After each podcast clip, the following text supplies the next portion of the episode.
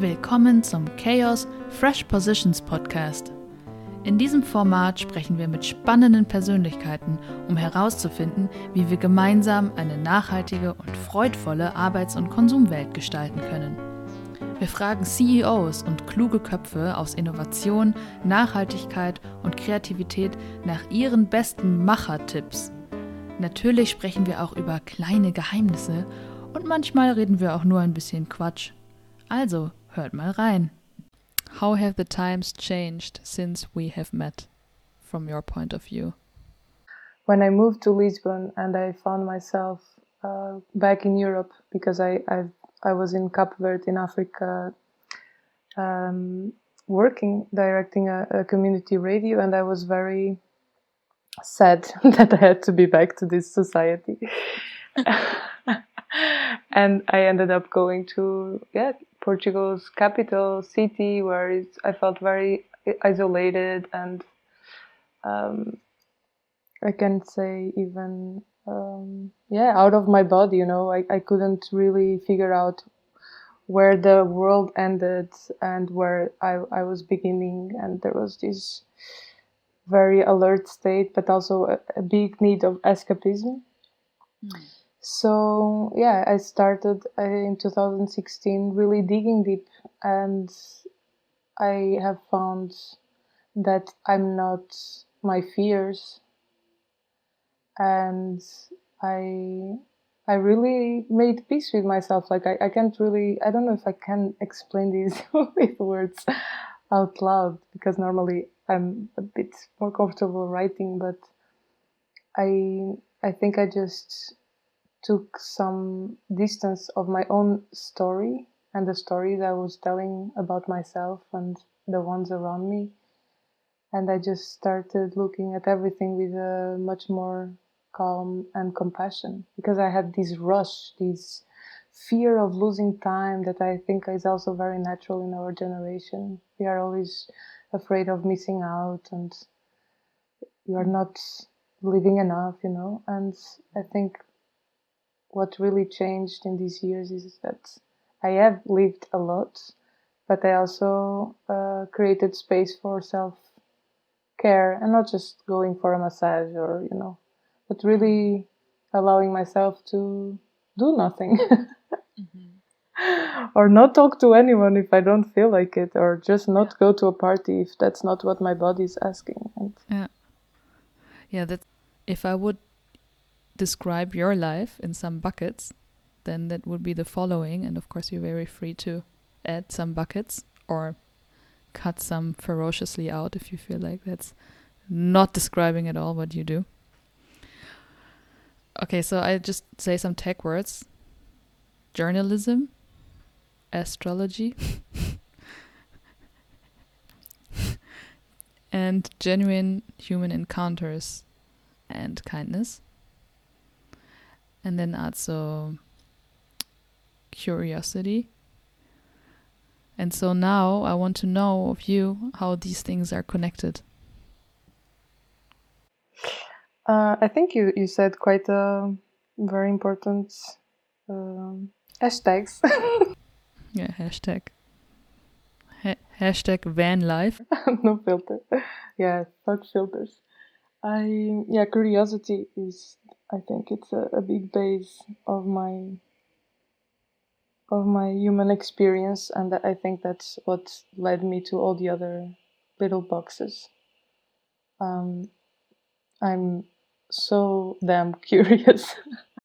but then through the genuine encounters that you mentioned, like I would meet so many incredible, kind, kind hearts, pure souls people that were really connected to good, you know, like they were just, and not because they were being hyper successful or had these hyper uh, cool projects. No, they just really pure humans. And this was so inspiring to me. And for me, that was an experience of spirituality, you know, like. My thought about this was so um, spirituality is not just sitting on your yoga mat and kind of sending greetings out to the universe, but rather it's action. like collaboration, cooperation, you know, sharing moments. Yeah, I think every human may have a completely different interpretation of what is a, a spiritual experience because I believe that for maybe for some people they do have that mission of sitting their entire lives in a in a lotus position and go through crazy meditative states and help to heal the planet with their you know consciousness. But i think we are in a world uh, and growing up in this very western society i think at least in my experience for me spirituality has demands action because better. So for me makes sense that as a spiritual experience every human gets uh, fair opportunities to live with dignity just the base you know. I'm not even talking about um, big demandings. And that's why we really should talk about these things and i'm so glad you are asking because we live in a world with so, with so much information and everyone is telling you what to do and how you should live. And i think we are just reaching this point that is you are free to do whatever is the best for you as long as you are being good to yourself and not neglect. How does this path or this idea about spirituality relate to journalism? Because i think the our perception of how journalism should work is very objective. And we all know that storytellers are telling stories out of their curiosity and out of their maybe personal agenda to change things or change situations or not even if it's not about the change then at least to document for example injustice yeah that's a very good question um, so i feel i think that there are a few things important to to mention. One of them that is that there is this myth that journalism is objective, and of course that's the ideal and the goal, and you you want to believe in that, but if you go into history, like all newspapers always had since in their manifestos, they from the beginning let you know what are their beliefs and what is the orientation, even if like political orientation. So you know that there are newspapers more into the right or more into the left or more neutral or more investigative or you know more mm. uh, uh, daily news.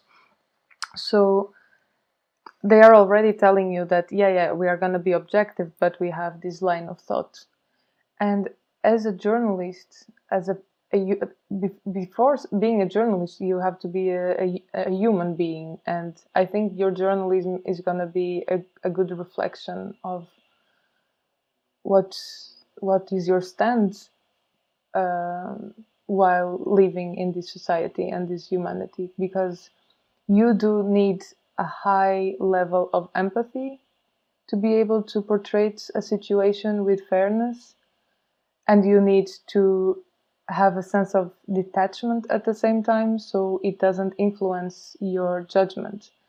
Because even if you if you know that person a or b or this situation is being uh, clearly it's obvious that is i don't know like uh, unfair you still have to have groundness and uh, authority to be able to do the right questions to the other side. And even you know allowing maybe that's a great opportunity for the other side to perceive what's going on through another perspective. And what happens many times is that they they are just not confronted with that reality and so they they also get surprised or and, uh, and many other times it's obvious that they are very aware and just they just don't give a damn. Yeah. Exactly and they don't take accountability. So i think your uh, spirituality uh, is just like for me spirituality is just this daily commitment of doing my best to become a better human every day. So I, I consider myself a human in progress right? Like every day you are learning something new about yourself and about the world and how you can manage to cope with reality in a way that you you don't you don't uh, uh, the word in English, but you don't go against your mor- morality and. But then there are so many other factors. I mean, you, there is time, there is money. I I have I am in this constant interior battle. Do I really want to work in journalism? Because I don't really have time to write the stories I want to write, and there there is not space for them most of the time. Uh, My last question for you it's always the last section of this podcast is um, a section that's called one single tip and so my single tip question for you balalosh is um, how can you take your daily practice as working on your own spirituality in terms of you know giving something back and trying to become more whole so to say?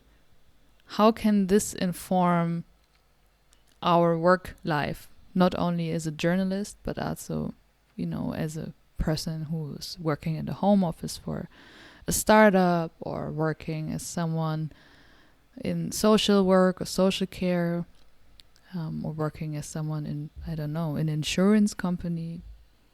I think I really feel that we can't go nowhere if we don't take care of our shit you know you really need to deal with your shit and when i mean that is like you really need to and for me this is a high part of spirituality. You need to face your demons you know like you really need to see your shadow.